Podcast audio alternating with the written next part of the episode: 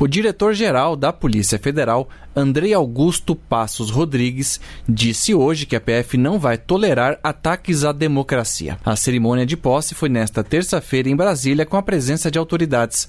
Ainda no discurso, o novo diretor-geral destacou a importância de valorizar a equipe, a governança e apontou uma reestruturação na PF, com novas diretorias e núcleos. Andrei Rodrigues destacou a importância do combate à disseminação de informações falsas na internet. A violência virtual mostrou a sua face real e materializou-se perigosamente diante de todos nós. As palavras de ódio se concretizaram em ações tangíveis que ameaçaram o edifício do Estado Democrático de Direito.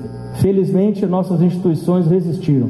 O presidente do Tribunal Superior Eleitoral, ministro Alexandre de Moraes, fez um discurso forte contra os atos golpistas, que ele chamou de terroristas. As instituições irão punir todos os responsáveis, todos, aqueles que praticaram os atos, aqueles que planejaram os atos, aqueles que financiaram os atos e aqueles que incentivaram por ação ou omissão. O ministro da Justiça e Segurança Pública, Flávio Dino, defendeu combater a contaminação do serviço público por interesses pessoais ou ideológicos. Nós não permitiremos que sabores individuais, ideologias, preferências eleitorais contaminem as instituições brasileiras, porque nós vimos a tragédia. A tragédia não foi feita por desvairados apenas. A tragédia foi feita também por agentes públicos.